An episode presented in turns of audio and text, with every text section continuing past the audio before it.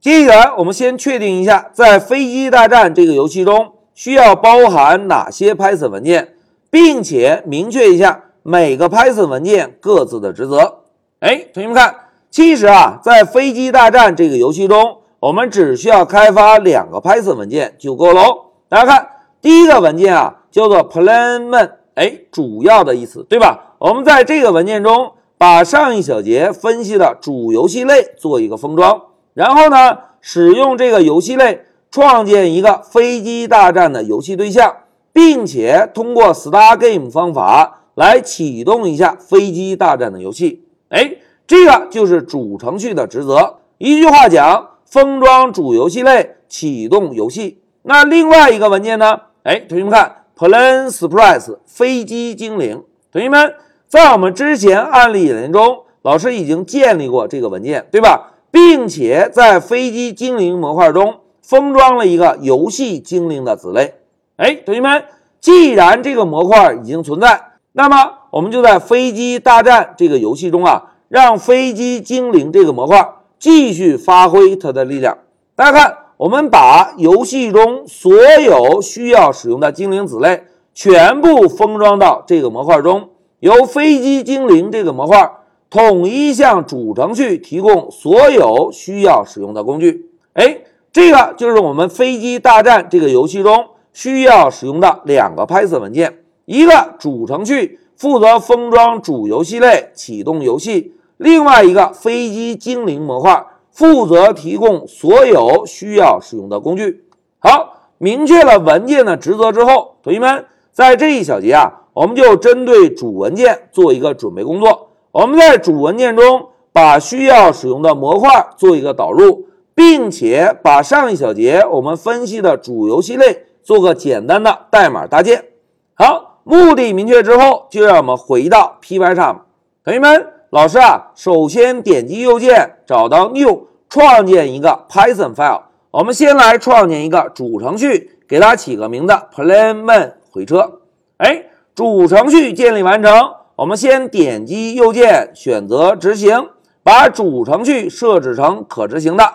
大家看右上方的工具栏已经变化了，对吧？我们下一次再通过 Shift F10 就会运行主程序。那现在我们把光标啊。放在主程序中，先来导入一下 Pygame 这个模块，然后呢，再使用 from 关键字，把我们 Plan Surprise 这个模块中提供的所有工具全部导入。哎，老师写下 Plan Surprise，然后呢，import 星，哎，一次性导入所有的工具，对吧？那现在老师啊，再使用 class 关键字来定一个 Plan Game 的类。我们让飞机大战的主游戏类啊继承自 Object 这个基类，然后呢，老师增加一个文档注释：飞机大战主游戏。好，文档注释添加完成。同学们，我们来看一下这张类图。大家看，按照我们之前一个小节分析，我们需要在飞机大战游戏的初始化方法中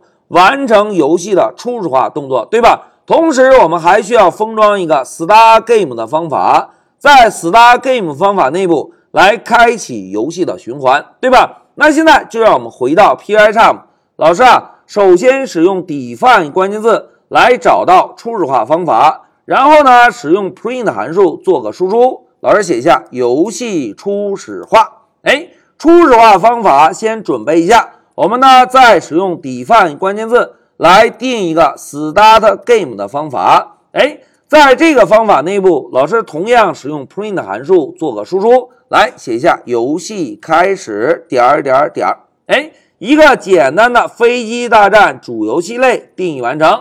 同学们，接下来我们是不是可以考虑创建对象开始游戏，对吧？但是现在注意哦，老师要问大家一个问题，同学们，在我们之前学习模块的时候。老师重点提示过，每一个独立的 Python 文件都应该可以被当做模块被导入，对吧？那么怎么样能够做到我们当前的主程序同样也可以被当做模块导入呢？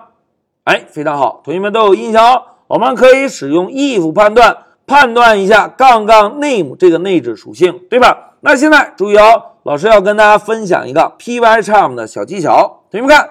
现在我们的光标在第十五行，老师敲一个闷，哎，敲了闷之后，大家发现没有？Pycharm 会给我们一个智能提示，对吧？现在老师摁下回车，哎，同学们看，摁下回车之后，Pycharm 会自动帮我们增加对杠杠 name 这个内置属性的判断，因此啊，我们就可以把光标放在 if 语句的下方。来编写我们在主程序中希望直接执行的代码，对吧？那现在老师啊，先增加一个注释，创建游戏对象，然后呢，我们再来启动游戏。好，两个步骤明确之后，老师啊，就先给游戏对象起个名字，叫做 game，然后呢，使用我们刚刚定义的 plan game 来创建一个对象。